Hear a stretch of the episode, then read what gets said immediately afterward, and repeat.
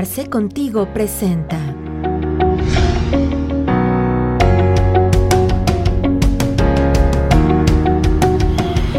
Hola a todos, muy buenas tardes, espero que se encuentren de maravilla. Bienvenidos a sus sesiones de Arce Contigo.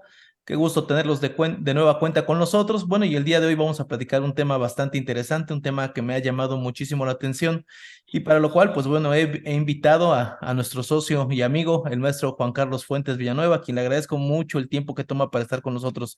Mi estimado amigo, ¿cómo estás? Buenas tardes.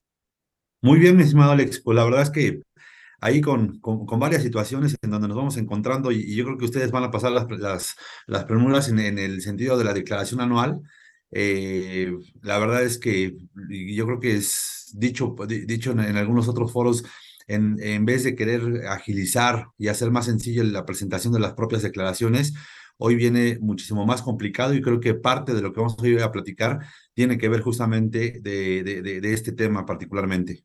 Así es, efectivamente, mi estimado. El día de hoy el tema que nos ocupa será los riesgos fiscales y legales derivados de las actividades de la informalidad eh, así este nombre tan grandote porque así lo hemos, lo hemos decidido porque es un tema que vale mucho la pena platicar y ahorita vamos a comentar por qué. Justamente en, tiene mucho que ver, como comenta el maestro Juan Carlos, con el tema de las simplificaciones administrativas, las facilidades que otorga la autoridad para poder realizar el cumplimiento fiscal de manera debida. Pero antes de iniciar el tema del día de hoy, quiero comentar con ustedes, ya ustedes la sesión pasada también lo hice el comercial, pero no se olviden que este viernes 20 de enero tenemos nuestro curso eh, presencial para la ciudad de Puebla y en línea para el resto de la República. Prácticamente, gracias a ustedes, pues bueno, el, cupo está prácticamente agotado. Sin embargo, hay algunos espacios todavía disponibles en, en presencial y en línea pero para que por favor vayan a nuestras redes sociales, aquí les está apareciendo la información del, del dónde pueden llamar y a dónde se pueden comunicar para realizar su inscripción. Prácticamente las inscripciones se cierran el día de mañana miércoles, pero por favor, estén atentos ahí a la información que se están sacando todavía algunas publicidades o algunas promociones para ustedes. Nos vemos entonces el próximo viernes 20 de enero en la ciudad de Puebla y si no, pues bueno, los, los que sean vía a distancia, también con todo gusto vamos a estar atentos para platicar sobre el tema de las principales modificaciones y reformas eh, fiscales para el 2023. Entonces, ahí nos vamos a estar viendo, mi estimado Juan Carlos, tú también estarás por ahí con nosotros exponiendo eh, temas eh, de interés para nuestros amigos que nos sigan. Así es, efectivamente, Alex, pues listo justamente para el día viernes y la verdad es que es un placer compartir foro contigo, con, este, con César, con el propio Lalo, con el maestro José Antonio y la verdad es que yo creo que va a ser un, este, evento bastante dinámico y, y, con muchas cuestiones que, que hoy nos están impactando en la parte operacional, ¿no? Pero ya ahí estaremos muy listos para el día viernes y un placer. Gracias, gracias, amigo. Pues bueno, vamos a iniciar el día de hoy con nuestra sesión. Quiero compartir algunos datos importantes para que nos hagamos como un poquito de, contexto a la plática que tenemos.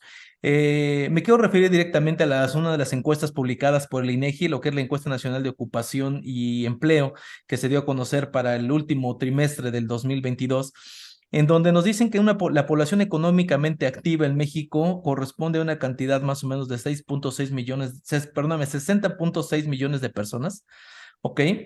Y de esa población económicamente activa, el 55% está en actividades de la informalidad.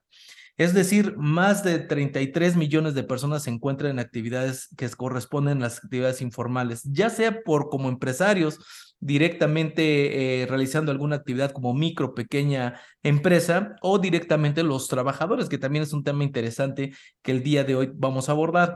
Pero básicamente lo que vemos es que de la población económicamente activa actualmente en México, más del 50% se encuentra en actividades informales. Y obviamente esto tiene que ver mucho con las cuestiones tanto el actuar de la, de la autoridad como un tema de cultura contributiva y otras cuestiones que platicaremos el día de hoy. Sin embargo, el, el, el tema que vamos a abordar es justamente las consecuencias de encontrarse en este tipo de mecanismos y cómo la autoridad pudiera detectar o ejercer facultades, aun cuando nos encontremos en el tema del informar, informal y también borrar un poquito, este Juan Carlos, si coincidas conmigo, como ese, como ese supuesto velo que existe para algunas personas que dicen, no, es que yo aquí tras bambalinas no me veo, Si, si no me muevo, el SAT no me toca y, entonces se vuelve como complicado ese tema y tenemos que cambiar mucho el chip eh, para estos contribuyentes porque al día de hoy creo que las facultades de la autoridad son más que eh, extensas para poder llegar aún a esas personas que se encuentran en la informalidad. Entonces, mi estimado maestro, no sé si me, me gustaría empezar a, regalar comentarios al respecto de estos datos que te comento y pues más o menos cómo vemos a la autoridad al día de hoy con estas facultades y cómo puede llegar a ellos.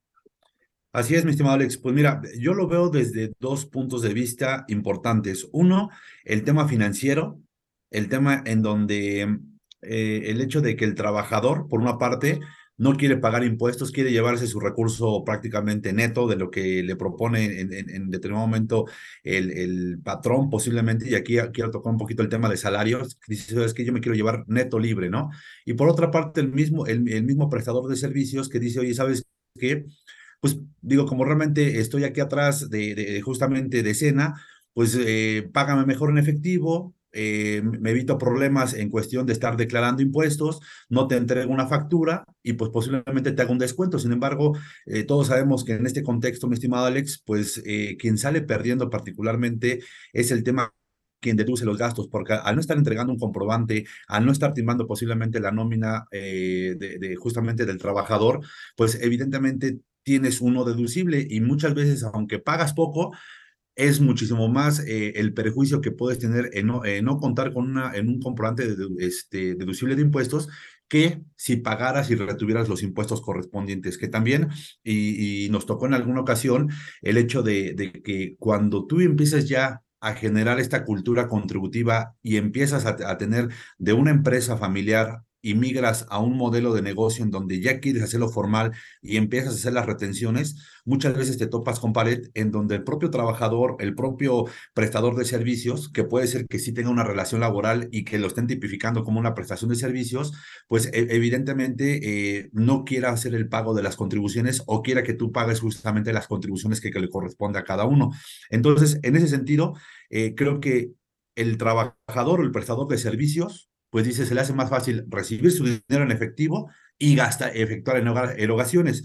¿A qué me refiero con erogaciones? Pues los gastos cotidianos. Sin embargo, pues eh, encontramos, ahí, ahí nos empezamos a topar con pared, justamente con situaciones en donde puede ser que el empresario le deposite en efectivo, así saque dinero, tenga dinero en efectivo y le deposita la cuenta bancaria, o simplemente lo cite en el lugar de trabajo y le entregue posiblemente su sobre, ¿no? Que es como se estilaba anteriormente. Entonces, eh, creo que aquí es donde empieza justamente este juego en donde qué tan bueno, qué tan malo puede ser el que te depositen en efectivo, el que recibas el dinero, porque qué es lo que, cuáles son los gastos regulares justamente de las personas físicas digo, en, en un contexto, me, llamémoslo general, estaríamos hablando que yo creo que de, de, ese número que tú nombraste, más de un 50% se encuentra entre la clase media, media alta, y ahí se encuentra ese segmento, ese mayor grosor. Que, y, y, obviamente la clase baja, ¿no? Que yo creo que esos, esos tres segmentos particularmente que van los ingresos de los 10 mil a los 30 mil pesos cuando mucho, que es donde se sitúa ese, ese grosor, pues ¿cuáles son las erogaciones que efectúa? El tema del súper, el tema eh, posiblemente de los servicios, que sería luz, agua, teléfono, y más si tú tienes, por ejemplo, los servicios a tu nombre, ahí empezamos a entrar en, y yo creo que ahorita lo vamos a tocar, en el tema de la discrepancia fiscal, mi estimado Alex.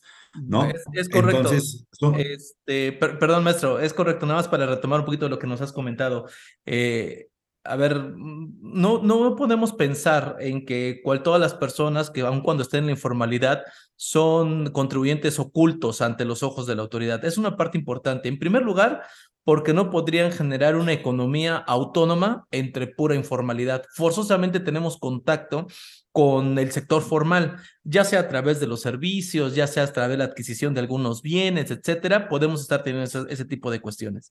Con relación a lo que a lo que tú nos estabas señalando, maestro, tiene que ver mucho el tema de que si yo soy una, una persona o una empresa que me encuentro en el sector formal haciendo un cumplimiento de, mi, de, mis obligaciones en materia fiscal y en materia legal, y yo quiero por barato irme a adquirir este, productos o servicios que se encuentran en la informalidad, lo primero que voy a topar, como bien señalas, es el tema de la no deducibilidad.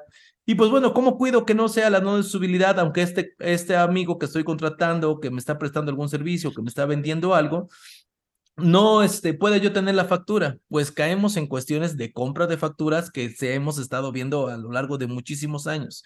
Entonces hay una empresa que procura o que se encuentra formalmente constituida y que está realizando sus cumplimientos fiscales de manera adecuada, cuando se empieza a relacionar con este tipo de empresas o personas que se encuentran en la informalidad, empiezan a contaminar hacia el interior de la empresa, porque esto pues termina significando en un riesgo importante y al final de cuentas la autoridad al que tiene cautivo es al cliente al contribuyente, perdón, registrado, al que está en la base de datos de la autoridad y es ahí donde le empieza a pegar con todos este tipo de cuestiones que al día de hoy eh, nos interesa platicar. Pero sí, justamente me parece que lo, lo más importante, lo indispensable para poder retomar o platicar a fondo ya las repercusiones fiscales o legales del sector informal tiene que ver con que no podemos estar aislados. Como sector informal, no podemos ser aislados completamente de la economía formal que existe en México, porque de alguna o de otra forma vamos a estar relacionados a través de estos mecanismos, como ahorita nos comentas,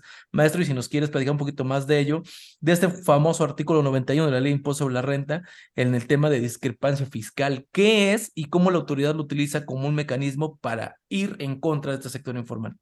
Sí, con gusto, mi estimado Alex. Pues mira, si gustas, platicamos de las consecuencias y creo que podríamos ahí adecuar, si te parece bien, una solución ante este tipo de situaciones, porque creo que mm, hay que señalar cuáles son e, e, esos riesgos que se cometen al, al poder operar de esta forma, pero también hay que dar a nuestros amigos cuál puede ser la solución ante, esta, ante este tipo de situaciones y al empresario, que seguramente le debe de interesar el hecho de poder hacer deducibles y que evidentemente sea rentable su negocio, porque estás de acuerdo que en el momento en el que yo hago una erogación, hago un gasto y no tengo un comprobante, al final del día me va a pagar, me va a pegar, perdón, en un resultado contable, pero no fiscal.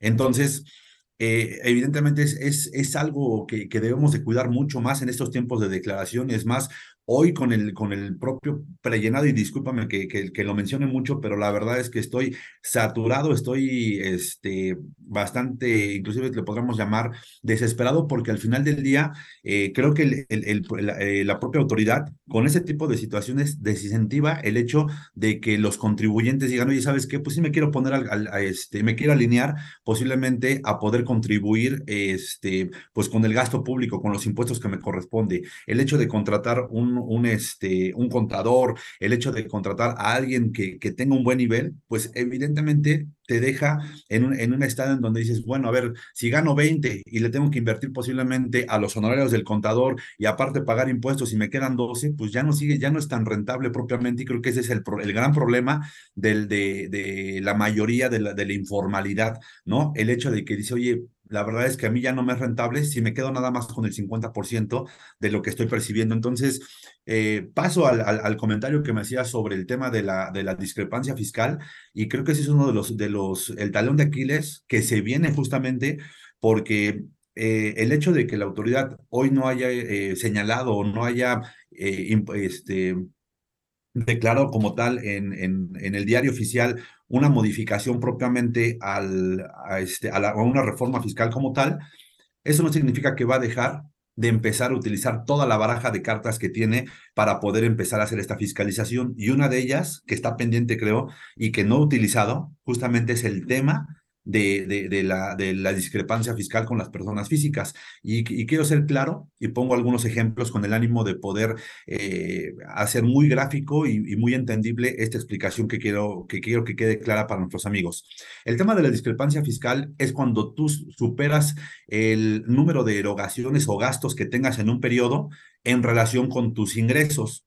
Me explico. Eh, puede ser que yo tenga en un periodo 30 mil pesos de gastos y erogaciones, ¿no? Puedo pagar posiblemente eh, un financiamiento de un automóvil, puedo estar pagando posiblemente parte de una hipoteca o una hipoteca como tal, eh, puedo estar pagando los servicios que tú comentas y todos pues están a mi nombre, ¿no? Y supongamos que yo tengo declarados ingresos 10 mil, 15 mil pesos y me paga posiblemente, este, y, todo ese, todos esos pagos son eh, son pagados en efectivo por, por, X actividades que realizo, ya sea por sueldos, que no, que no esté dado de alta en, en, alguna, en alguna empresa o por alguna actividad que yo realice de manera independiente, ¿no? Entonces me pagan en efectivo y yo tengo que cubrir todos estos gastos como tal. Entonces, a la hora de cubrirlos, la autoridad empieza a detectar y empieza a decir, oye, a ver, Juan Carlos gana 15 pesos, pero gasta 30, 35. ¿De dónde saca ese, recurso para poder efectuar esos gastos, no?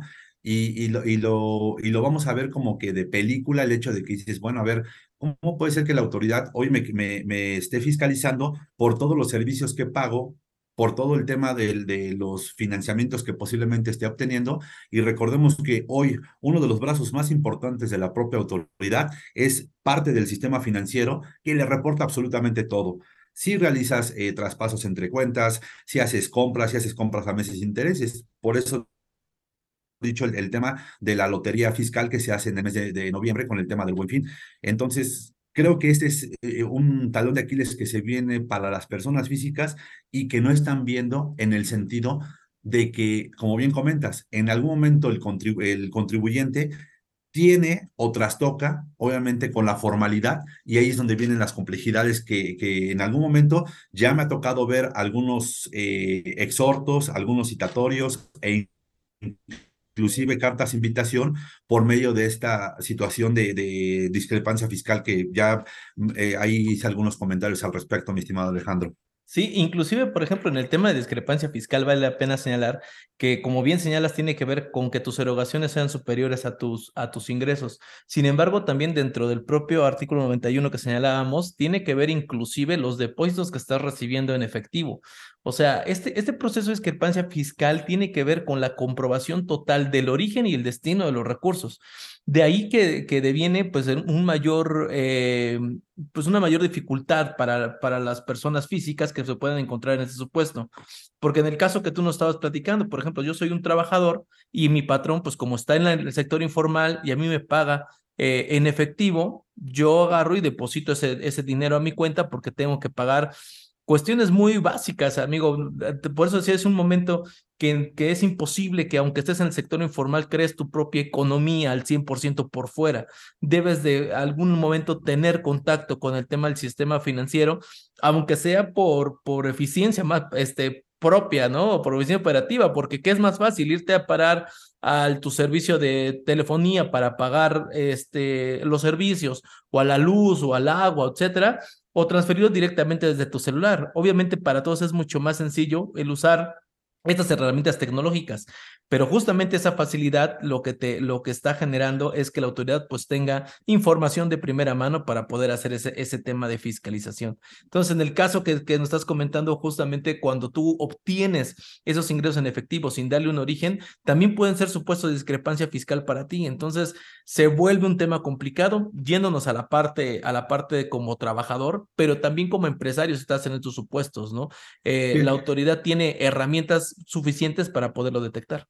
Fíjate, yo nada más a, modo de ejemplo, y quiero tocar ahorita un artículo 59 del Código Fiscal de la Federación, fracción tercera, en donde empiezan el tema de las presuntivas, en donde justamente se presume por ingreso todo lo que caiga a la cuenta este, del contribuyente. ¿Estarías de acuerdo? Sí, claro. Entonces, eh, y, cito el, el, el, fundamento con el ánimo, pues, de que vayan, lo revisen y que lo que platicamos aquí, mi estimado Alex, pues tenga un sustento legal, un fundamento y realmente consideremos el hecho de poder hacer estas operaciones que tú bien eh, ya este, agregabas. Eh, y te lo digo porque no sé si te ha tocado que en algunas ocasiones, en algunos establecimientos que no están en la formalidad, a la hora de que tú vas a pagar, tienen una terminal y esa terminal a veces cae, varios comercios caen a la cuenta de un solo comerciante. Sí. Te digo porque ya me platicaron la operación. Entonces, en esa operación hacen como que la colectiva y yo me imagino que posteriormente cada quien con los recibos de los pagos, pues van y cobran esta persona por administrar eh, la cuenta o los, depósitos en los depósitos que realicen, que están pagando allí por un medio electrónico. Sin embargo, no hay una facturación, no están en la formalidad, no están eh, posiblemente reportando las ventas al público en general de esos, de esos ingresos. ¿Quién va a acumular o quién se queda con el del problema? Pues evidentemente quien recibe todos los depósitos, ¿sale? Y están utilizando el sector financiero.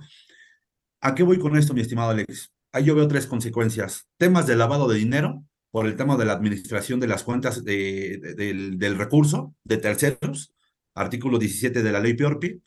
Eh, dos, eh, el tema del, de, que se va a presumir por ingreso todo lo que caiga a esa cuenta bancaria, salvo que se pueda eh, reportar lo contrario, se pueda demostrar lo contrario.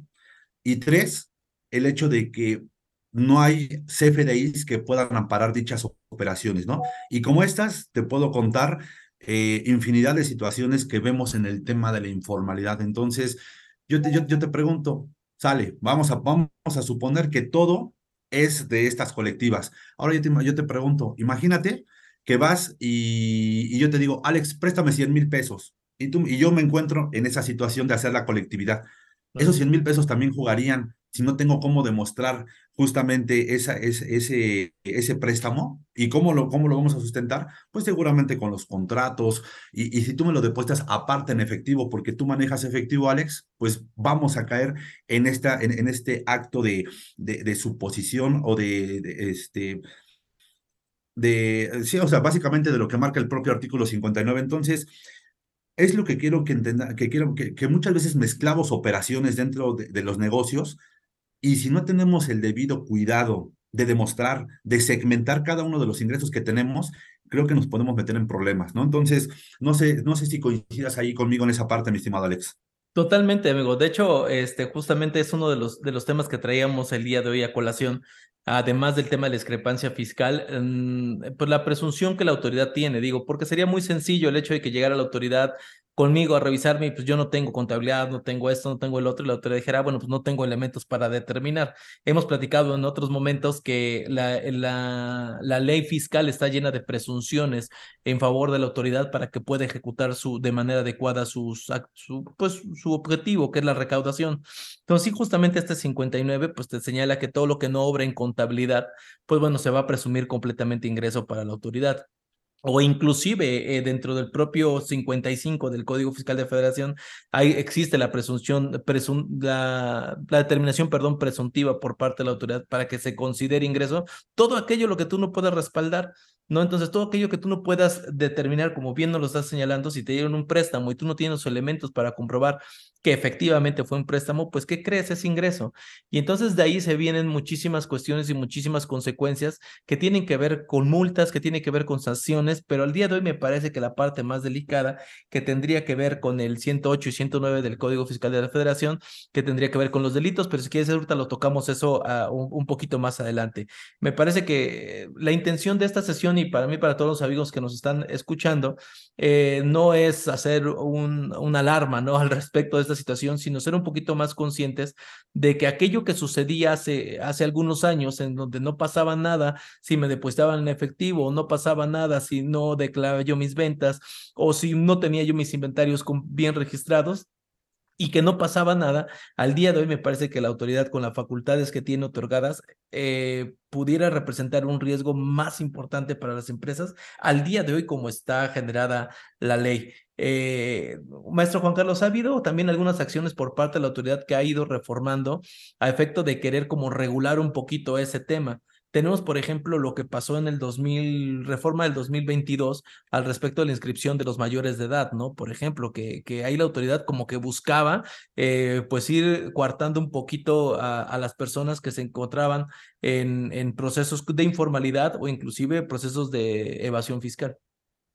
Sí, o sea, el, bien lo has dicho, el, el, tema ya de la reforma viene ya de varios años atrás y justamente eh, a todos nos hacían pues un tanto eh, que se le estaba cargando la mano a los contribuyentes justamente de, estos, de, de, este rango de edad, porque al final del día pues tú pensarías que, que los contribuyentes o estas personas no van a tener alguna actividad económica. Sin embargo, eh, se hicieron análisis del, tema de los movimientos bancarios que muchas veces no son de ellos los recursos, son posiblemente de terceros, sin embargo, quieren empezar pues a acotar justamente esa parte de, de, de la informalidad.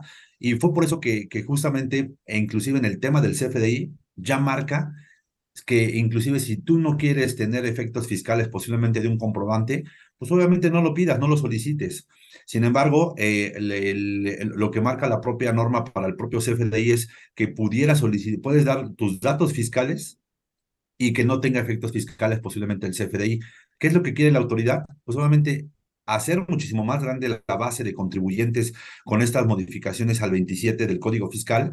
Y ya que tenga e, ese porcentaje que comentabas que era el cincuenta y tantos por ciento, pues obviamente detectarlos y empezar a ver cuáles son las formas de operar de cada, uno de ellos por parte del sistema este, financiero como tal. Entonces, la, la verdad es que eh, ya no es tan sencillo como antes el hecho de que, ah, ¿sabes qué? Pues deposítame, no hay problema. O, ¿sabes qué? Tengo la cuenta fiscal, la cuenta no fiscal. O realmente todo es fiscal, salvo, salvo aquellos que todavía guardan eh, un poco de, de, discreción y que no han actualizado ciertos datos. Sin embargo, hoy lo que está haciendo la autoridad y particularmente el sistema financiero, refiriéndome a los bancos, es te mandan a llamar, te dicen, oye, a ver, ¿sabes qué, Alejandro? Tú ya tienes 12 años, que posiblemente no has actualizado tus datos. Ven para acá, si no, no te voy a permitir el uso de la cuenta bancaria o con el pretexto de posiblemente cambiarte a un nuevo producto muchísimo más innovador que cobra menos comisiones, pero eh, el, el punto está en que quieren tener actualizados los, los, este, los datos y particularmente el tema del domicilio fiscal, que si me permites, el hecho de poder tener ubicado al propio contribuyente, ya lo platicábamos anteriormente, el tema del domicilio fiscal está siendo esencial tanto para sueldos y salarios como para la parte de servicios profesionales independientes y actividades empresariales. Entonces, Creo que se viene ahí eh, el tema importante porque ya, ya nada más vas a cumplir con tener actualizados posiblemente el domicilio, sino ya te pide el hecho de que estés al debido cumplimiento de todas las obligaciones fiscales. Y si no te cachan por un lado, seguramente te van a agarrar por el otro. Entonces, ahí es un tema súper importante, mi estimado Alex. Sí, inclusive, por ejemplo, en este tema de la reforma que comentábamos sobre los mayores de edad, que al día de hoy es una obligación que tienen que inscribirse cumpliendo la mayoría de edad, eh, pues termina siendo también letra muerta de repente porque termina siendo una norma imperfecta a la autoridad al, al, echarse un poquito para atrás y decir, bueno, si no lo haces, pues no va a haber sanciones aplicables a estas personas, ¿no? Siempre y cuando evidentemente se tengas, no se tenga una actividad económica, eso es claro. Si tú eres una persona mayor de edad que realiza este, actividades económicas, indiscutiblemente tienes que estar registrado ante el RFC pero en este caso lo que se pretendía era prácticamente hacer cautivos a todas esas personas que van cumpliendo la mayoría de edad y que tendrían que estarse registrando. Y con ello, pues bueno, poder tener un poquito mayor de control en esquemas que a decir de la autoridad se utilizaban de manera agresiva para la autoridad con apoyo de este tipo de, de este tipo de personas, ¿no? Menores de edad que no estaban incorporados en el mercado laboral y que sin embargo de repente tenían cuentas bancarias con facturaciones de millones y millones de pesos, ¿no? O eran socios de empresas que tenían una facturación muy alta. Entonces, este tipo de comportamientos la autoridad también ya lo ha detectado, lo ha estado regulando. Desafortunadamente, repito, termina siendo imperfecta la, la ley al, al quitar la sanción, al, al quitar este tema en donde se persigue que efectivamente sea coercitiva la norma para que pudiera generar este, este, pues este cumplimiento por parte de las personas mayores de 18 años. Sin embargo, por otro lado, maestro, en este mismo artículo 27, también existe una facultad para la autoridad fiscal de poder inscribir a las personas que estando obligado a, a inscribirse, no se inscriban. Y hay una facultad que la autoridad también podría ejercer en cualquier momento para si detecta que hay un comportamiento financiero de estas personas. Sí, efectivamente, lo, lo, que platicábamos hace rato sobre el tema de los bancos, ¿no? Tú quieres, eh, o ya tienes una cuenta bancaria y te piden que actualices, o vas a aperturar una cuenta bancaria, te Yo creo que hoy en día, más difícil que poder aperturar una sociedad, una empresa, lo más complicado es aperturar una cuenta bancaria. No sé si has tenido ahorita la experiencia últimamente, el hecho de, de, que tú eh, puedas requerir la apertura en un banco, te puede tardar hasta mes y medio el hecho de, que, de pasar por los protocolos establecidos por parte de la institución financiera. Entonces, eh, evidentemente la autoridad está, nos está pegando o le está pegando al contribuyente, sabe perfectamente qué es, cuáles son las necesidades y ahí es donde justamente pone el dedo en la llaga. Por eso te digo, me parece que, que la reforma ya ni siquiera fue necesaria para este año, porque viene, viene en, temas de CFDI, viene en poder tener en un CFDI 4.0 que viene muchísimo más recargado en cuestión de información. Eh, este, viene, viene el tema posiblemente de poder afiliar a todos tus trabajadores, si no la nómina no va a ser deducible el, eh, la parte que no tenga el 100% de la información al, al corriente. Entonces, ya no vas a poder tener ni, ni trabajadores, ni por este lado vas a poder eh, pertenecer al sistema financiero de manera correcta o de manera normal si no estás inscrito en el RFS. Entonces, creo que esos son los puntos esenciales, particularmente de este año, y, nada más quiero tomar ahí como referencia, si no me recuerdo, la regla 27121, en que habla particularmente, y corrígeme si estoy ahí este, errado con la regla, del tema de las ventas al público en general, ¿no? En este, en este sentido, muchas veces también en el tema de la informalidad, pues creemos que simplemente con poder operar, digo, porque me, me ha pasado, eh, por ejemplo, hace poco un par de veterinarias me dicen, oye, ¿cuánto nos cobras por llevarnos la contabilidad? No, ya les di la, cotización, les mandé la información, me dicen, no, ¿sabes qué? Pues estás muy caro porque al final, pues no me salen los costos operativos. Sin embargo, el hecho de estar como ventas al público en general o estar abierto al público como tal, te da la obligación simplemente de poder emitir un comprobante simplificado y acumular en caso de que no te requieran factura, pues obviamente todos esos servicios que tú puedes otorgar o todas esas ventas que tú puedas otorgar. Entonces, te expones a un tema de, un, de una facultad de comprobación que serían de CFDIs como tal, te expones a no acumular y caer justamente al 108, 109 del Código Fiscal de, de la Federación, en donde ya, se come, ya, ya puedes generar inclusive un tema de delito de defraudación fiscal y que al final no lo, no lo prevés porque dices, ay, bueno, pues es que yo facturo poquito, ¿no? Yo facturo pues 50 mil pesos al mes, ¿qué es eso? Digo, pues yo, yo, nada más quiero ver en el momento en el que lleguen, te toquen la puerta y te digan, oye, ¿sabes qué? Estas son las diferencias, o te llegaron una visita domiciliaria, o te piden una revisión de gabinete por parte del servicio financiero, entonces, digo, perdón, del, por parte del sistema financiero. Entonces, ahí son, son de los puntos que hay que cuidar muchísimo, ¿no? Entonces, digo, ahí serían mis comentarios, mi estimado Alex. Sí, inclusive, por ejemplo, ahorita con la facultad de comentábamos de inscribir a las personas eh, por una facultad completamente del lado del SAT, o sea, tú no necesitas solicitar tu inscripción, la autoridad tiene facultades para poderte inscribir en donde corresponda, si es que tenías la obligación. Y, y justamente de dónde sale la información con la que te va a inscribir, pues del sistema financiero. Este, ellos son los que tienen los datos, ellos son los que tienen tu nombre, tienen tu dirección, tienen tus ingresos, tienen absolutamente toda esa, toda esa información. Sin embargo, es importante señalar, y creo que en este caso, para, para el tema que nos ocupa, el hecho de que muchas personas creen que el sistema financiero no incluye las tarjetas departamentales o no incluyen las tarjetas estas famosas de saldazo de Oxxo y, todos esos monederos electrónicos que existen en el mercado, que hay un montón de, de, herramientas electrónicas ya en este tema y mucha gente cree que solamente es, ah, es que si yo como voy al Oxxo y no voy al banco o institución financiera Bancomer, Banamex, Banamex etcétera, eh, pues es que esos no son sistema financiero. Y la realidad es que no. Todos esos instrumentos o todos estos mecanismos de pago electrónicos, ya sea de tarjeta, de transferencia o de traslado como tal de, recursos, eh, se encuentran contemplados dentro del propio sistema financiero. Inclusive las propias SOFIPO, las sociedades cooperativas de ahorro y préstamo, todas ellas son parte del sistema financiero. Entonces, si tú al día de hoy estás teniendo alguna actividad o a través de crédito o a través de, depósito con alguna de estas instituciones, pues ¿qué crees? También son partes de las, del sistema financiero y son parte de las instituciones que tendrán que reportar y que inclusive reportan ante las autoridades fiscales. Claro, y, súper importante lo que comentas.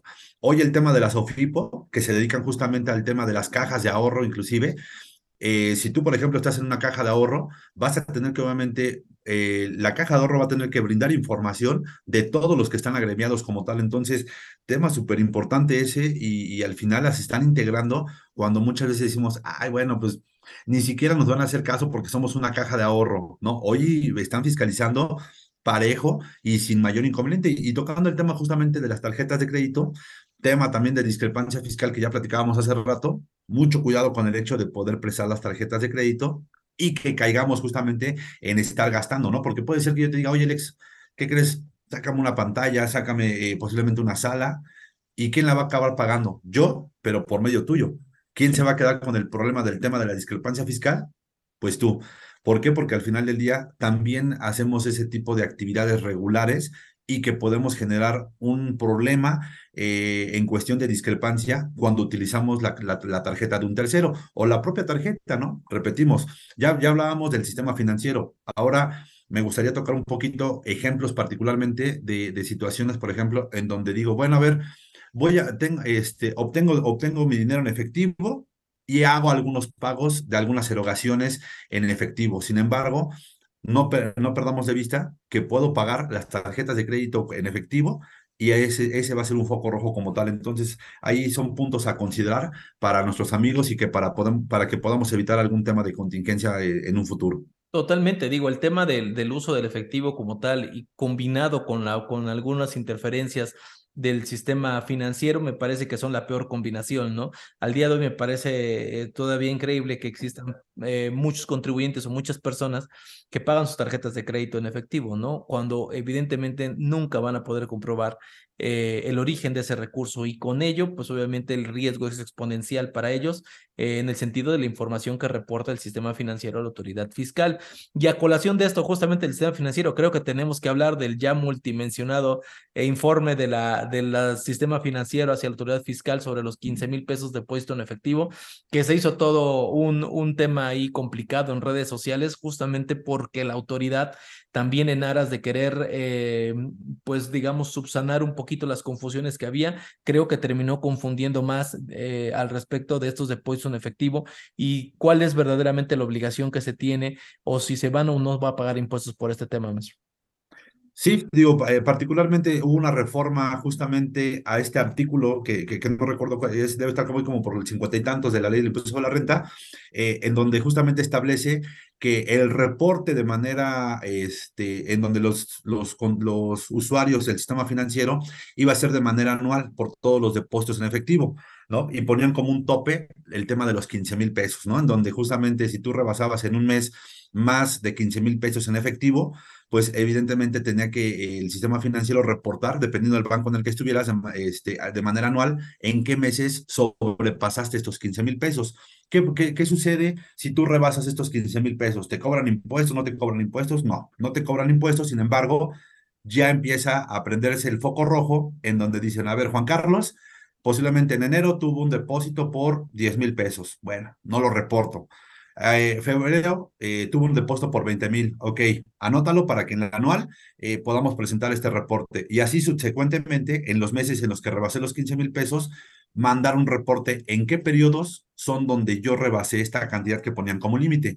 Sin embargo, esta situación no hacía o no tenía como consecuencia el que te determinen algún tipo de diferencia en tema de impuestos pero lo que sí hace es de que le mandan esta información a la Secretaría de Hacienda, esta a su vez al SAT, y el SAT puede empezar a cruzar ahora sí la información de los depósitos que tuviste en el año o en el ejercicio para ver qué tienes timbrado, puede ser como nómina o con CFDI, ya sea como prestador de servicios independientes o como eh, régimen general, estaríamos hablando de una actividad empresarial. Entonces, hace esta compulsa, revisa y dice, ah, bueno, sabes que mira, en estos periodos y puede ser que te empiece a hacer exhortos, cartas de invitación o inclusive una facultad de comprobación con base a los depósitos en efectivo que tuviste durante el ejercicio anterior. Eso era para el año pasado.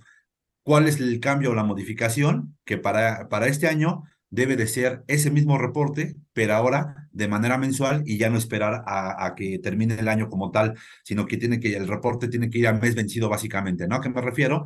Febrero van a reportar enero, marzo van a reportar febrero y así subsecuentemente hasta concluir el año. Claro, que ahí, por ejemplo, vale mucho la pena retomar el tema porque sigue habiendo este, algunas eh, confusiones con relación a este tema del informe que se entrega por parte, de la, por parte del sistema financiero hacia la autoridad fiscal. Si bien es cierto, el propio informe como tal de estos depósitos recibidos en efectivo no genera como tal una contribución de manera directa o en ese momento por parte del sistema financiero, eh, lo que sí genera o lo que sí puede, puede generarse es justamente que la autoridad tenga esas facultades, puede ejercer facultades porque te puede cobrar en estricto sentido la autoridad contribución desde un peso. No necesitas rebasar los 15 mil pesos para, para que te pueda, tengas obligación de pagar los impuestos. Eh, en realidad, si tú realizas una actividad económica por la cual estés obligado a pagar los impuestos, pues la autoridad prácticamente desde un peso tiene la facultad de poderlo hacer. A lo mejor no lo hace porque termina eh, siendo un tema un poquito más este, más costoso el hecho de cobrar sobre una cantidad menor. Sin embargo, el que no lo haga para todos o que no lo haga de manera recurrente no significa que no lo pueda hacer. Lo puede hacer sin ningún problema. Y al día de hoy considero que con estas facultades que tiene en el hecho de poder decirle al sistema financiero, oye, pues bloqueame estas cuentas, ¿no?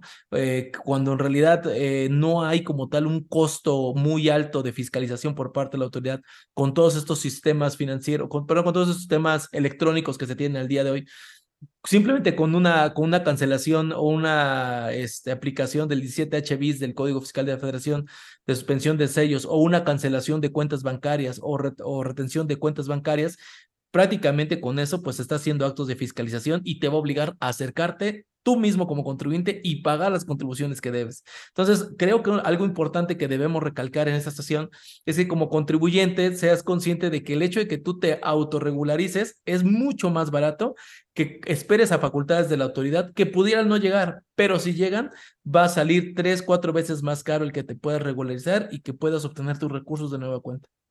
Así es, mi estimado Alex.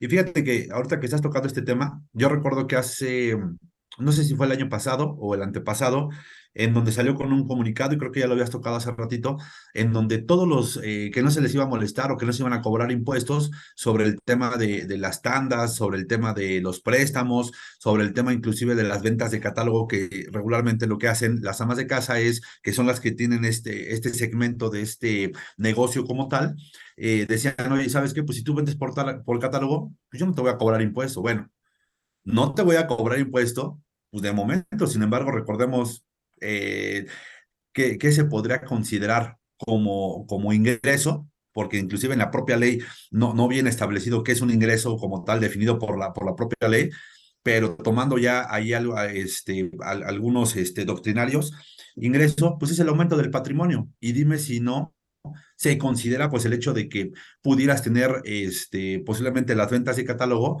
se, se aumenta eh, propiamente el, el, patrimonio. Entonces, creo que ese, ese comunicado como tal, como varias otras cuestiones que ha sacado la autoridad, lejos de poder eh, aclarar o dejar tranquila a, los contribuyentes, los deja en un estado de incertidumbre en donde dice, bueno, a ver si declaro, no declaro, si lo puedo hacer, le puedo depositar a mi cuenta bancaria, porque imagínate nada más Digo, no sé si tú has tenido clientes o, te han hecho consultas sobre las comisiones que reciben todas las vendedoras de catálogo. Son a veces cantidades interesantes y dime si no, no, no, es atractivo para el SAT el hecho de poder solicitar pues un, un, este, un modelo de fiscalización sobre esto. Entonces, es, es, evidente que, que sí, la autoridad va a estar también al latente de qué es lo que se opera por, por, por estos medios. Y es que termina siendo eh, desafortunado el, el, el, comunicado que saca la autoridad diciendo de manera contundente que no va a cobrar impuestos por esas cantidades, porque así lo dice el comunicado, que no va a cobrar impuestos. Híjole, eh, pareciera que está creando un régimen de excepción ahora por comunicados, ¿no? Pero definitivamente, digo, nuestro deber y nuestra labor es comunicar el día de hoy que, que no es así que la autoridad tiene facultades para poder cobrar impuestos, sobre todo eh, impuestos que no o ingresos que no están declarados y pues bueno, no no es el tema de lo que de que no se vayan a cobrar impuestos, simplemente es una informativa por parte del sistema financiero la que manda el SAT y ya el SAT como autoridad tendrá facultades para poderlo para poder ejercer las mismas, ¿no? Eh, Juan Carlos, creo que hay un tema también importante porque ahorita toda la, esta primera parte nos hemos enfocado completamente al tema del sistema financiero. Sin embargo, la autoridad no es la única fuente de información que tiene a efectos de poder hacer actos de fiscalización en contra de personas que no realizan, eh, que no están incorporadas al sector formal. Y me quiero referir eh, en esta ocasión a, la creación de esta ley PIORPI, que ya la señalaba hace un momento, la famosa ley antilavado, porque ahí me señala ciertas actividades en donde me restringe el uso de efectivo y en donde yo me voy a empezar a encontrar con complicaciones para poder ejercer algunas actividades o inclusive si las puedo ejercer, pues la persona con la que estoy realizando dichas actividades, pues pudiera eh, o debiera tener eh, identificado a sus clientes y con ello, pues bueno, reportar también al SAT. Efectivamente, mi estimado Alejandro, tienes como obligación, en caso de caer en estas 17 fracciones, si no mal recuerdo, del 17, en donde te incluye, pues, compra de automóviles, el blindaje, de monederos electrónicos que se pudieran comprar, el tema de comprar este, boletos de viajero, el tema de comprar eh, metales preciosos, el tema de administrar cuentas, el tema de, eh, operar, con, por ejemplo, con notarios, el tema un, de inclusive dedicarte al tema de la construcción y ser el administrador propiamente de los recursos. Entonces, es súper importante, ¿a qué, ¿a qué estás obligado? Porque yo puedo tener infinidad de dinero en, abajo del colchón, ¿Y qué, es lo, qué es lo que quieres? Oye, ¿sabes qué? Pues lo quiero utilizar, lo quiero materializar posiblemente en un bien, en una casa, en un automóvil. Y justamente la autoridad nuevamente cierra el candado eh, estableciendo ciertos límites para poder tener acceso a la compra, porque se dio cuenta realmente que en qué invertían justamente todas las personas que tenían dinero, pues en bienes para poderlos posteriormente capitalizar y bancarizarlos, ¿no? Que es un tema no nada más ya fiscal, sino un tema inclusive de lavado de dinero, la, la famosa compra de activos. Entonces, eh, Hoy la autoridad, ¿qué es lo que hace? Bueno, a ver, quieres comprar un automóvil y estás eh, fuera de los parámetros o de los límites establecidos, de, de, entrada te tiene que identificar, tiene que armar un expediente, tiene que ubicarte y, tienes, y, es por eso muchas veces que tardan en el proceso, por ejemplo, de darte un automóvil. A ver, ¿cuánto, qué, cuánto vas a pagar y cómo lo vas a pagar? ¿No? Entonces ya tienen muy determinado el tiempo de los montos, más bien los, este, los montos, y tienen muy establecido pues e, esta, esta estructura en donde pueden identificarte, arman los expedientes y qué sucede, por ejemplo, si el, el, concesionario, la agencia de auto no te, no, te, este, no te identifica o no tienes la información o si te requiere por medio de una auditoría de esta ley eh, la, autoridad y no integras de manera correcta el expediente, son multas multimillonarias. Digo, ¿cuántas realmente están bastante elevadas el tema de las multas que van arriba, si no mal recuerdo, los 4 o 5 millones de pesos, una sola multa? Entonces, la autoridad ya ha sido cuenta pues que hay que cerrar el candado de este lado y también ya lo ejecutó, como bien lo comenta mi estimado Alex. Así es, de hecho, por ejemplo, yo aquí me apunté cuatro actividades, las cuales me considero podrían ser más recurrentes para aquellas personas que reciben recursos que no están declarados o que no están presentados ante la autoridad fiscal, no están metidos en un CFDI, no tienen origen como tal y que podrían ser más recurrentes para poder, este, para poder generar o erogaciones y que están incluidas dentro de este 17 que dices de la ley PIORPI y en la cuales hay dos obligaciones. La ley PIORPI te establece dos obligaciones, una identificar y la otra reportar. Dependiendo de los montos que tengas con cada actividad, pues bueno, tendrás el proveedor o en este caso quien te realice la venta, eh, identificarte en todos los casos cuando estés en estos supuestos y en otros, eh, pues reportarte como tal ante la autoridad. ¿Qué actividades considero pudieran ser las más recurrentes? Evidentemente, el sector inmobiliario, como tú ya lo habías señalado, eh, adquisiciones de bienes inmuebles, locales comerciales, terrenos, casas, ese tipo de cuestiones pueden estar sujetos o deben de estar sujetos a identificación en, desde un peso, se deben de identificar y se deben de reportar si la adquisición rebasa los 830 mil pesos más o menos con la actualización de la UMA ya para el 2023. La adquisición de joyería, de, de, metales preciosos, relojes y todo este tipo de cuestiones, se identifica hasta los 83 mil pesos y se reporta hasta los 166 mil pesos. La compra-venta de vehículos nuevos o usados, ¿ok? Se identifica desde los 332 mil pesos y se reporta a partir de los 663 mil pesos. Y evidentemente lo que ya señalabas tú, el tema de los servicios de fe pública a través de corredor o notario, todos estos, eh, todos los protocolos que se realizan a través de notarios pues bueno, tendrán que ser identificados y reportados a la autoridad fiscal. Entonces, si nos damos cuenta, ya no solamente es el tema del sistema financiero el chismoso del cuento, ¿no? O el que va a ir a reportar a la autoridad, sino que ya existen dentro de la propia actividad privada de algunas actividades las agencias de viaje, como bien lo comenté hace un momento, eh, son, las, son parte de, de, este, de este sistema, de esta, de esta gran eh, núcleo de información que la autoridad está obteniendo y que pueden ser susceptibles de que la autoridad, a través de, de, este tipo de información, pueda ejercer facultades y hacerte el cobro de los impuestos que por mantenerte en un sector informal, pues bueno, no has realizado de manera correcta. Y, y que ojo, y que quede claro que el hecho de que sea sujeto, y ya mencionabas algunos, algunos parámetros, algunos montos establecidos, algunos límites, no te van a decir, oye, ¿quieres pagar? Este, si tú llegas y sabes que quiero comprar un coche con 500 mil pesos, no te van a avisar que van a reportar. Arman el expediente, mandan el reporte, puede ser que te entreguen el coche, pero ya va a estar en el ojo del huracán y va a estar identificado. Entonces, para que lo tengan muy claro, porque no les van a estar preguntando, oye, ¿y quieres que te reporte o no quieres que te reporte? Simplemente te pregunta nada más la forma de pago y si es efectivo y rebasa los límites, ahora sí que dirían palo dado ya ni Dios lo quita y evidentemente te vas, pues, te puedes encontrar en una situación de fiscalización como bien ya, ya lo agregas, mi estimado Alex. Ok, sí, sí, estoy coincido plenamente, maestro. El tema es, adelante. Fíjate que eh, quería, quería agregar eh, el tema, me gustaría tocar un poquito el tema de reciclo y saber también tus, tus comentarios al respecto, porque fíjate, yo creo que en ese afán de que la autoridad quiere aplicar un tema de recaudación, quiere integrar a que la, el sector informal pueda integrarse a la formalidad, puedan tener cuentas bancarias, puedan operar como regularmente lo haría cualquier empresario, cualquier, cualquier negocio dentro de la formalidad, realiza eh, o, eh, o, este, mete a todos en un segmento de un nuevo régimen, ¿no? Y quiero platicar un poquito del tema de reciclo, porque yo creo que en algunos ha funcionado, en algunos no les es tan atractivo.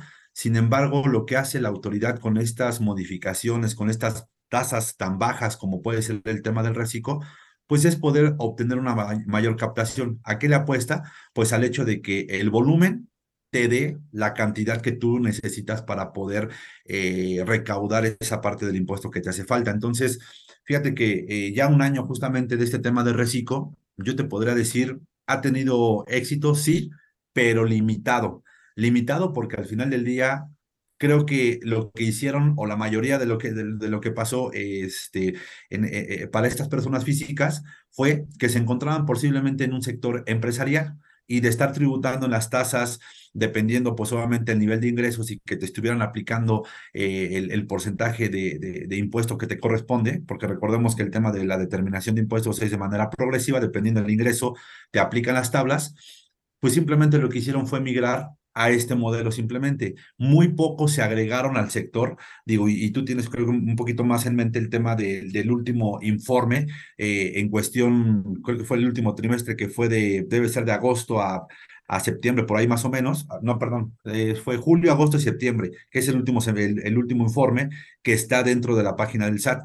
Entonces, ves realmente que si hay un aumento, pero fueron los mismos que posiblemente saltaron de actividad empresarial, saltaron al régimen de reciclo. Entonces, ahí creo que le, falta a la autoridad ser un poquito más eh, sensato justamente para que esa misma no migre al, al, otro modelo. Digo que al final, repito, algunos eh, benefició, algunos no benefició tanto, y ya ahí sería cuestión de, considerar justamente qué tan beneficioso puede ser eh, el hecho de poder este, lanzar ese tipo de regímenes nuevos, ¿no? Pues, me parece, mi amigo, que en ese tema, me parece que la administración actual federal pues deja, deja mucho que desear. Creo que es una de las tareas eh, pues pendientes más importantes porque al día de hoy el tema del reciclo sí efectivamente se volvió eh, una, un, tema importante, pues sobre todo para el ejercicio 21 que empezó, bueno, para el ejercicio 22 que, que comenzaron a incorporarse este tema del reciclo. Sin embargo, me parece que, que el reciclo termina siendo un sistema de, un, un régimen que, que solamente que ofrece muy poco en realidad a los contribuyentes para poderse regularizar y para poder eh, crear esa base mayor de contribuyentes como se tenían, de hecho, en la exposición de motivos, ¿no? Se pensaba decir, ah, mira, como te voy a dar una tasa muy reducida, muy atractiva, pues este, entonces todos en automático van a querer tributar, van a querer eh, colgarse de este reciclo, porque como van a pagar poquito, pues entonces van a generar, este, vamos a generar ese interés por parte del contribuyente informal a quererse incorporar. Sin embargo, como tú bien dices, no es el caso. Realmente lo que sucedió es que vimos migraciones de, de, parte de las personas físicas de actividad empresarial, régimen general, hacia el reciclo, unas informadas, otras no tan bien informadas, y ahorita platico, un poquito más a fondo de por qué, y por parte de las personas morales, pues prácticamente una, una, una vorágine de personas morales que de manera obligatoria, pues se tuvieron que incorporar al, al propio reciclo. Sin embargo, me parece y que la autoridad no ha echado números o no, no ha hecho conciencia en ese sentido, es que no solamente basta con una tasa atractiva para que las personas se puedan incorporar a pagar impuestos. En primera instancia, el reciclo, si nosotros lo analizamos a fondo y hemos tenido muchas charlas al respecto de, del tema del reciclo, es un, es, una, es un régimen que te va a permitir o que te va a generar o la obligación de pago sí o sí. Y tiene algunas otras características que dependiendo a tus, a tus cualidades individuales de cada una de las empresas, pues te conviene o no te conviene. ¿Por qué? Pues sí, por ejemplo, tenemos al día de hoy que las pérdidas generadas hasta el hasta cuando hasta el ejercicio 2021 solamente se pueden acreditar en 2022 y ya ahorita para 2023 ya no las puedes acreditar. Tenemos, por ejemplo, que cuando realizas inversiones de activo fijo, pues solamente los puedes eh, llevar a, las deducciones en los porcentajes que marca el propio régimen, pero si te pasas de 3 millones, entonces ya no los del régimen de reciclo, sino al régimen general.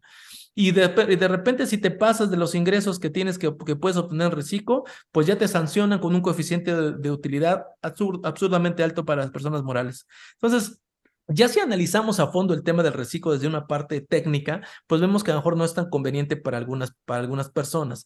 Eh, más bien considero que, que, la autoridad, repito, no ha recapitulado en el tema de que no basta con una tasa eh, reducida.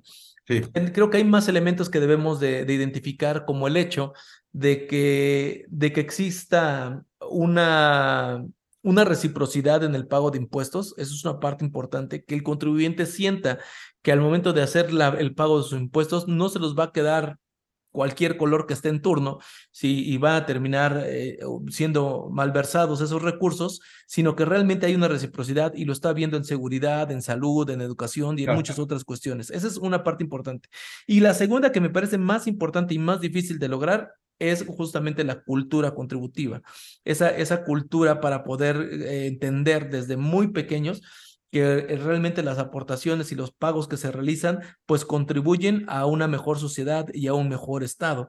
Eh, y creo que como eso no se ha visto, pues termina siendo difícil entender que solamente el hecho de crear un reciclo, prácticamente de manera mágica, todo el mundo va a empezar a contribuir. Así es que eso es lo que nos hemos encontrado justamente con estos análisis que hemos realizado, eh, en donde pues realmente creo que no ha sido lo, lo, lo que se esperaba, pero al final, pues ahí, ahí está el, el, punto que es importante. Algunas de las, de las cuestiones que considera la autoridad que con eso se iba a, poder evitar el tema de la informalidad y que iba a disminuir. Realmente el, el, tema de la informalidad creo que nunca se va a terminar porque es, una, es, es un mal que necesita la propia, el, la, la, propia sociedad, si me lo permites, porque al final del día da, da trabajo y da justamente una economía eh, eh, una economía la cual pues se encuentra por debajo justamente, la cual le permite a, varios, a, cierto sector tener alcance a, otro, a otro tipo de cuestiones, ¿no? Quiero poner, por ejemplo, el tema de qué sale más barato comprar una, una televisión, una pantalla digital en un centro comercial que paga impuestos, que realmente este, eh, tiene trabajadores, paga nómina, o que te salga a mitad de precio posiblemente si la ves en el tianguis, ¿no? Y que no sabes cuál es la procedencia propiamente. Entonces, creo que es algo que se tiene que erradicar, sin embargo, es algo que la propia, la propia sociedad necesita, esa parte de la informalidad. Con esto no digo, y quiero ser muy claro, el hecho de que yo avale que el tema de la informalidad eh, nos va a dar un progreso, ¿no? Entonces, yo simplemente el comentario es que la informalidad es un mal necesario que tenemos dentro de, de, de, de la, este, de, del, del, entorno económico del país que se, que se tendría que erradicar, sí, por supuesto. Sin embargo, creo que hay más intereses también, los cuales eh, hacen que la propia informalidad siga, siga prevaleciendo y siga estando ahí como tal, ¿no? Digo, si me permite, ya nada más ahí eh, me gustaría tocar el punto particularmente de los socios o accionistas, Sí. cuando tienen eh, manejo de efectivo, ¿no? Y las consecuencias que pudiera tener el hecho de estar que ellos pudieran tener dentro de la informalidad, pues solamente un recurso que no se compruebe, que ya platicábamos, una de esas situaciones es el tema de la discrepancia fiscal, pero particularmente creo que nos hemos encontrado en la, vida este, práctica, pues socios y accionistas que tienen bastante cash en la bolsa y que muchas veces no saben qué hacer ni cómo inyectarlo a la propia empresa, ¿no? Y para eso quiero tocar algunos puntos importantes, como por ejemplo que creo que el punto medular de esta charla es ese artículo 27, porque te pide que cuando haya aumentos en el capital, cuando haya alguna variación propiamente en la tenencia accionaria, pues solamente tú lo reportes directamente al, al propio SAT. Y más, hoy, por ejemplo, con el tema del estado de variaciones en el capital. ¿No? De situarlo inclusive dentro de los estados financieros, si por ejemplo van a hacer un aumento de capital, pues que le des la procedencia que debe de ser, porque al final del día creo que, eh, repito, el hecho de poder llegar y tener, eh, o yo necesitar en la empresa posiblemente que haga una aportación de 200, 300, 500 mil pesos para que pueda seguir operando, lo primero que voy a generar es una situación en donde me va a decir la autoridad, bueno, ¿y de dónde sacaste dinero? Si no, decretas dividendos, si no tienes posiblemente alguna fuente de ingreso, si realmente todo lo que, lo, lo, que, lo, que te está, lo que estás percibiendo, pues viene posiblemente del tema de la informalidad, de que tú estés sacando justamente y estés cobrando por fuera. Entonces, son, son puntos esenciales que muchas veces se descuida el empresario y que por ahí le puede llegar. Digo, no sé qué, qué comentarios tengas, mi estimado Alex. No, totalmente. Creo que hay que hacer mucha conciencia también al respecto de cómo, so, como empresa, puedo tener una empresa formal. Fíjate, fíjate, hay casos así, donde la empresa es formal, pero los socios o los beneficiarios de estas empresas terminan estando en la informalidad. Entonces, al día de hoy existen reformas en el Código Fiscal de la Federación en donde te establecen, pues específicamente el 17D del código, te establece que el incumplimiento de tu socio o asociado en tu empresa o en una tercera empresa o segunda empresa eh, te va a afectar a ti directamente. ¿Cómo te afecta? Pues bueno, a través de, la, de que te nieguen las firmas electrónicas, eh, que te nieguen los certificados de sellos digitales, entonces, podemos estar advirtiendo que un comportamiento eh, por fuera de los estándares que establece la propia autoridad de alguien que está relacionado con tu empresa te va a afectar a ti como empresa de manera directa. Entonces, obviamente, como tú lo comentas, tiene que ser una, una, un cumplimiento integral por parte de todos los que intervienen en ella para no generar riesgos y estarse aventando la bolita de repente unos con otros. Que a colación justamente de lo que nos señalas, este, Juan Carlos, me parece que para ir cerrando la sesión, también debemos advertir que no solamente hablamos del tema del sistema financiero, que no solamente hablamos ahora también de las actividades vulnerables para efectos de la ley antilavado, ahora ya la, la actividad que realizan los socios, que también afecta directamente a la empresa. Me parece que hay un cuarto, una cuarta fuente de información en donde la autoridad puede echar mano para poder detectar a esos contribuyentes que están incumpliendo. Y esto es la relación que tiene con terceros. ¿Quiénes son esos terceros? ¿Trabajadores o clientes y proveedores? Me parece que al día de hoy va a ser un tema muy, muy interesante. Todas las modificaciones que se tienen en materia laboral y aquellos trabajadores que no cuentan con seguridad social, que no cuentan prestaciones, no creo sinceramente, que, que les parezca eh, algo, algo atractivo o que se queden muy tranquilos en el sentido de que si ahorita las vacaciones, por ejemplo, para, para dar un, un ejercicio, eh, han subido al doble prácticamente para el primer año, que digan los trabajadores que se encuentran en la informalidad, ah, bueno, yo me quedo con, mi, con la ley anterior y me quedo con los seis años que me tocan. Entonces, me parece que ahí va a haber un, un choque contra con los contribuyentes que se encuentran en la informalidad y sus trabajadores. ¿Por qué? Porque el trabajador va a exigir que se respete al menos pues el salario mínimo, las prestaciones mínimas de ley, aun cuando estén por fuera, pero sin embargo está afectando directamente la actividad que están realizando. Sí, efectivamente, eh, bien, bien lo menciona, ¿no? El hecho de poder estar operando con terceros que pueden reclamarte un derecho, como puede ser el de los trabajadores, eh, el hecho de que, por ejemplo, eh, supongamos que alguno de tus proveedores no le pagas en tiempo y que puede iniciarse una demanda en temas mercantiles y que el juez de control puede ser que le pueda dar vista al SAT porque no emitiste un comprobante, porque lo primero que le va a decir el, este, a, quien te va a demandar si, hay, si existe un CFDI y si no existe un CFDI, pues el que pueda comprobar justamente la relación que de, justamente de esa venta del producto o prestación de servicio como tal. Creo que ahí de, debe de, se debe de tener mucho cuidado y, nada más, eh, a modo de ejemplo, también quisiera platicarte el, el tema de las rentas, ¿no? Ajá, Muchas claro. veces en el tema de la informalidad, eh, puede ser que tú estés cobrando las rentas, no estés entregando un CFDI, y hoy recordemos que eh, en materia justamente de arrendamiento, eh, lo que primero que te pide el juez en materia civil, si no, si no mal recuerdo, este, lo primero que te pide es el hecho de que puedas eh, entregar todos los FDIs para que tú puedas demandar y puedas sacar justamente al, al inquilino que no te está, este, pues que ya no quieres dentro de tu, de tu inmueble como tal, ¿no? Entonces, imagínate que llegues, estás en la informalidad, que te pague todo en efectivo y que no tengas cómo comprobar que efectivamente ya ni siquiera por un pago de impuestos, puedes perder inclusive el, el patrimonio simplemente por no acreditar con un contrato, con, los propios recibos de, este, arrendamiento y, y, con ciertas cláusulas que debe de tener justamente el contrato. Entonces,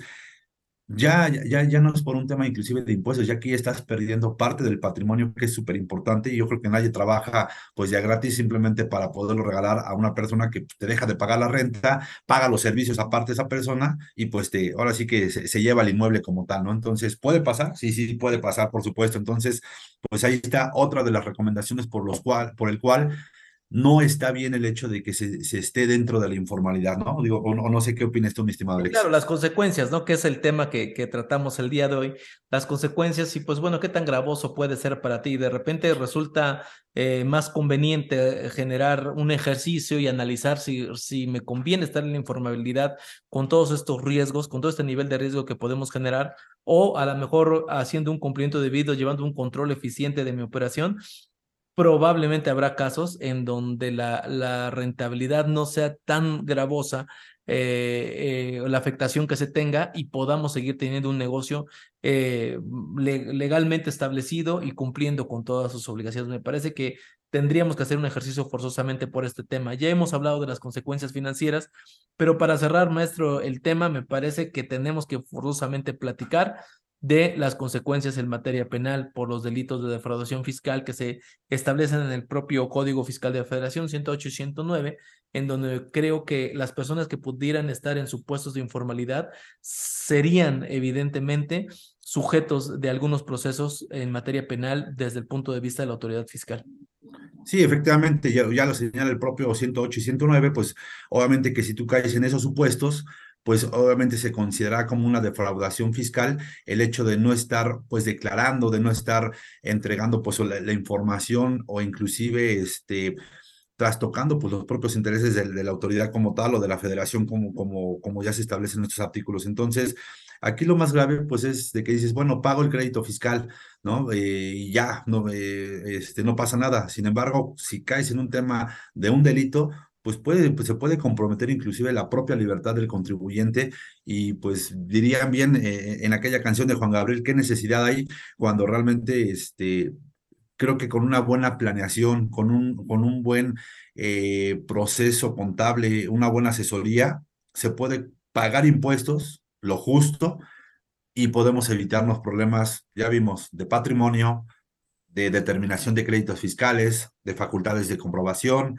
eh, el tema de lavado de dinero, infinidad de situaciones de riesgo que creo que platicamos algunas y deben de haber muchísimo más con el tema del domicilio fiscal que hoy se está volviendo súper esencial, importante, pero simplemente con esas cuatro que acabo de enumerar, me parece que ahí eh, hay que considerar el hecho de seguir en el tema de la informalidad, ¿no? Entonces, eh, a modo, este, digo, no sé si quieras comentar algo para que yo pueda platicar algunas de las soluciones las cuales nuestros amigos podrían eh, obtener en caso de que se encuentren en algunos de los supuestos que ya ha platicado mi estimado Alex. Sí, simplemente el tema de que hemos comentado en otras sesiones, eh, el tema de que la autoridad pueda presumir o pueda comprobar un, que de manera dolosa se hacen las actividades, ¿no? Si tú de manera recurrente operas de esa forma, omitiendo ingresos o no presentando tus declaraciones, ese tipo de cuestiones, pues eso agrava muchísimo la situación y termina siendo más allá de una multa y, una y un gasto como tal para la empresa, pues bueno, termina siendo un riesgo importante en materia penal, ¿no? Pero entonces, adelante, adelante, maestro, con las, con las recomendaciones finales al respecto del tema del día de hoy. Sí, digo, quiero ser muy breve, nada más con el ánimo de poder este, darles alguna alternativa a nuestros amigos.